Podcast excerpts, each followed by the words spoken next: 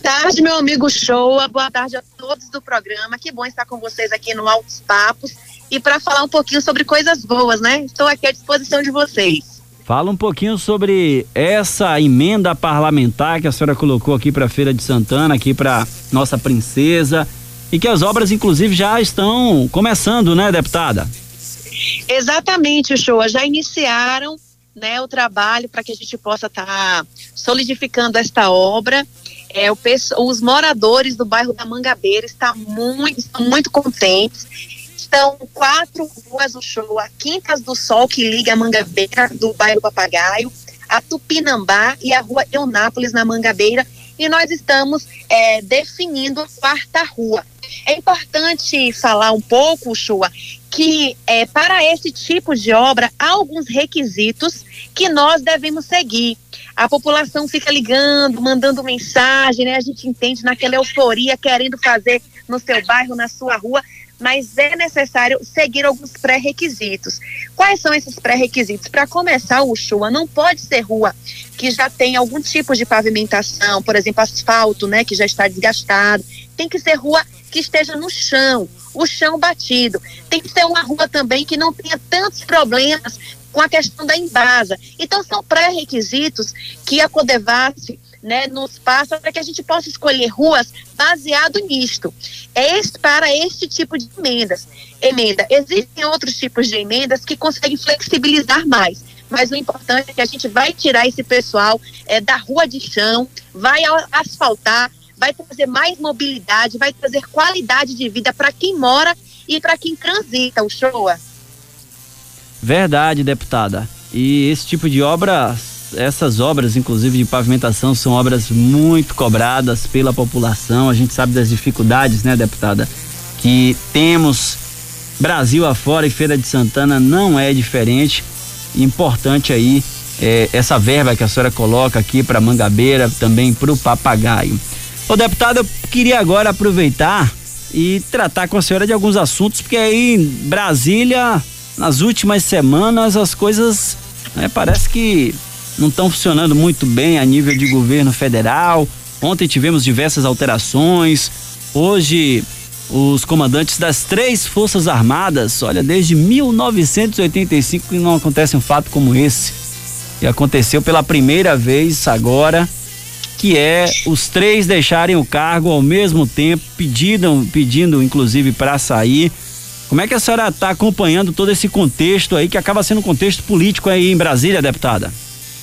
O Showa, é, eu fiquei é, inicialmente muito temerosa. Meu Deus, o que será que vai acontecer? Né, as Forças Armadas saem do governo e aí a gente vê aquele misto na imprensa, né? Sem saber direito o que é está acontecendo. Uns diziam que os próprios comandantes pediram para sair, outros disseram que o Bolsonaro foi quem convidou eles a saírem. De qualquer forma, é uma situação muito ruim. Porque se o Bolsonaro convida a sair, significa que eles não estão correspondendo às expectativas do Bolsonaro. Infelizmente, essas expectativas do presidente não são as, as melhores para nós brasileiros. O presidente Bolsonaro demonstra dia após dia o show aqui. Ele quer realmente é, usar das Forças Armadas, da força policial, para poder intimidar os seus opositores, a população que não confia, que não gosta do governo dele. E aí a gente acaba se esbarrando com a, a, a imaginar que isso beira a uma tentativa de golpe. Então, de início eu fiquei muito temerosa, mas depois refletindo um pouquinho o show, eu, eu acalmei o coração porque eu entendi que se as Forças Armadas se retiram, né, de uma forma ou de outra, se saem, se pede exoneração ou se são exonerados, isso demonstra, inclusive na véspera é, né, do dia 31 de março de 64, que as Forças Armadas não estão aqui para servir um presidente, para servir um governo, mas para servir ao Estado e à nação. Então isso acabou acalmando o meu coração. As conversas entre o ex-ministro Fernando Azevedo com o ministro do STF, é, Fux, também foi, é, foram conversas que deixou meu coração um pouco mais aliviado, garantindo os dois respeito total à Constituição e afastando qualquer possibilidade de integração das Forças Armadas a esse conjunto do golpe que o Bolsonaro aí, é o que a gente imagina, gostaria de dar para se manter no poder e um poder totalmente unilateral. É, deputado, inclusive eu tive uma percepção é, muito parecida com a da senhora. Primeiro eu fiquei realmente muito preocupado quando eu vi essa informação Mas depois, analisando friamente, também tive a mesma percepção que a senhora de que a gente teve aí um fato que eu acho que é positivo, ele pedindo para sair ou não pedindo para sair, se o presidente realmente pediu que ele saísse ou demitiu. Ambas, né, as duas formas aí mostram de que os comandantes das Forças Armadas não querem realmente politizar e que não devem, né? Então, isso é importante e também acabei que ficando mais tranquilo também nesse sentido. Isso mostra, inclusive, para o país, quando se toma uma decisão, uma posição como essa, mostra para o país inteiro de que o sentimento é de que a política não chegue aos quartéis e é o que não deve acontecer realmente. Ô deputada, agora uma curiosidade que tem muita gente que tem essa curiosidade. Como é que está a sua relação aí em Brasília, né, com o governo? É, a senhora que já foi aliada, a senhora hoje é uma das deputadas aí na Câmara Federal que fazem duras críticas ao governo por entender de que o governo saiu da linha, não está na linha correta, no entendimento da senhora. Como é que está essa relação? A senhora em alguns momentos é pressionada. Como é que está essa relação aí, deputada? Então, Shoa, eu tenho ficado muito em Feira de Santana, né, na minha residência, trabalhando de forma remota por conta das circunstâncias. Né, o Congresso ele está praticamente isolado, existem poucas é, coisas funcionando em Brasília, então a gente acaba ficando mais aqui na base, na Bahia eu necessariamente em feira. Mas assim, é, desde o dia que eu decidi que eu não seguiria mais com essas loucuras, as insanidades e, as, e a falta de cumprimento de promessas do Bolsonaro, eu sofro perseguições que para eles é, são atos normais de quem de, de opositores. Para mim não são. Né? Perseguição no sentido de demorar com as emendas, cortar algum tipo de emenda que vinha beneficiar o meu estado, mas por estar vindo através de mim, eles reduzem, eles cortam, né? Exigir, por exemplo, que no eventual vinda do presidente Bolsonaro volta para o partido que ele tanto criticou, mas agora ele quer voltar, porque ele quer usufruir do fundão, ele quer usufruir do tempo de TV e aí eles deixam, né, aquela dúvida na imprensa de que se ele voltar, eu e outras figuras, né, que somos críticos pontuais, é, não teria uma convivência muito bacana. Então existem esses tipos de pressões. Mas eu não, eu usei bem aquele termo na minha campanha em 2020, show. E eu repito aqui, eu não tô para comer reggae de ninguém nem do presidente da República, porque eu estou aqui para fazer o meu trabalho de fiscalizar o Executivo Federal. Eu dei muitas entrevistas de 2016 até 2018 dizendo que se o Bolsonaro errasse, eu não iria passar a mão pela cabeça dele. E ele errou além da conta.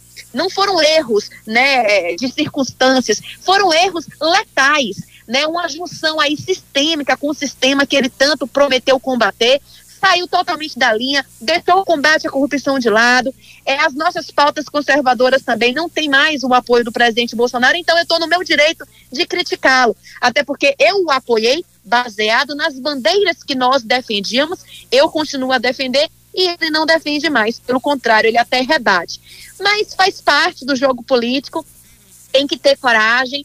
E é isso, eu estou cumprindo meu papel, a população é, me deu quatro anos de mandato para eu fazer o meu melhor e eu tenho certeza que eu estou fazendo o meu melhor diante das situações que estão sendo colocadas na mesa e eu sigo com esse ideal de fazer o bem, de olhar mais para o meu estado, do que para todo esse contexto nacional, sobretudo neste momento, porque a gente entende que as nossas forças diante as forças do Poder Executivo Federal são mínimas. Então, ou a população se revolta de vez e vai para as ruas, como fizemos na época da Dilma, tudo vai continuar como está e a cada passo que o Bolsonaro der, ficarmos temerosos de a qualquer hora estarmos aqui vivendo a venezualização do nosso Brasil. Estamos no bate-papo com a deputada federal pelo PSL, deputada feirense, baiana, Daiane Pimentel que bate papo com a gente aqui no nosso programa Altos Papos na Princesa, João França na bancada aqui. Deputada, boa tarde. É, o senhor perguntou sobre a sua relação aí com os demais parlamentares lá em Brasília e a minha pergunta é sobre a sua relação com o seu eleitorado, que fez a senhora uma das mais um dos mais uma das mais votadas aqui na Bahia, né? Uma das deputadas federais mais votadas aqui da Bahia. É, a senhora foi eleita no movimento aí, né, político do bolsonarismo, é, tinham as pautas que a senhora diz que, que foram traídas pelo presidente, mas o seu eleitorado está entendendo isso? A senhora acha que o seu eleitorado está também satisfeito? Como é que está a sua relação com o povo que te elegeu?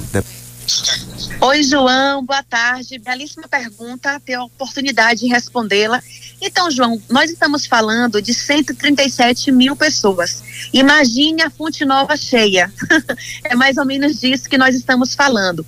Então, eu tenho um eleitorado muito consciente, João. Um eleitorado que está trabalhando, que está labutando, que está levando comida para dentro de casa e que não está muito preocupado com o que os fanáticos dizem.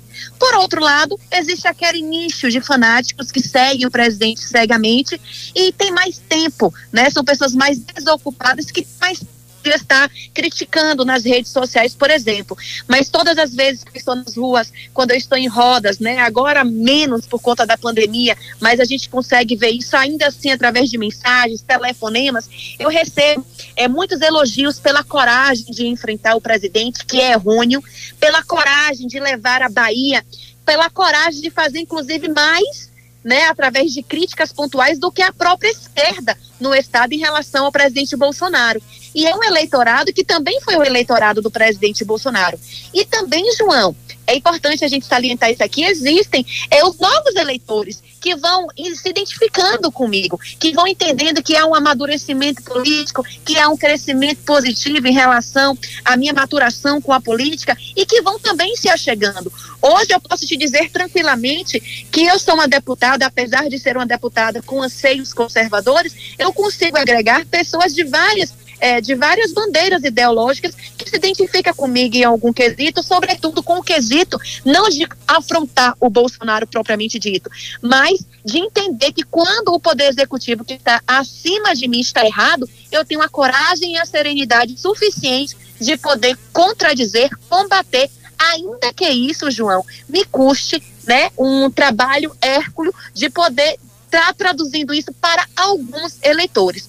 É, em resumo, não são todos que criticam, pelo contrário, eu ainda sinto que eu tenho uma força muito grande, é, mas faz parte, o Bolsonaro errou e o meu papel é justamente esse, chamar a população à tona, à lucidez. E a gente, quando elege um, um, político, um líder, João, a gente entende que esse líder tem mais condições de resolver os problemas do que nós. Pelo menos é assim que eu pensei com o Bolsonaro. Eu achei que ele tivesse mais condições e me revoltei ao, ao entender que ele não tinha. Então, o eleitorado também deve entender que eu, como líder, tenho que ter mais consciência, estou mais munida de informações e por isso sei do que eu estou fazendo, independente da concordância ou não, ainda que eu não tivesse concordância nenhuma, eu seguiria, porque a maior concordância tem que ser com a minha consciência e com os valores que eu defendo. Estamos no bate-papo com a deputada, estamos no bate-papo com a deputada federal Daiane Pimentel, do PSL, a feirense Daiane Pimentel. Deputada, já falei aqui algumas oportunidades. Aqui no programa acho que ainda não falei, a gente está com o programa há três meses aqui no ar. Mas aproveitar essa oportunidade que estou batendo papo com a senhora para dizer, inclusive, nesse bate-papo, como eu já falei aqui na Princesa, lá na sociedade, que eu passei a admirar ainda mais o seu trabalho depois desse posicionamento da senhora.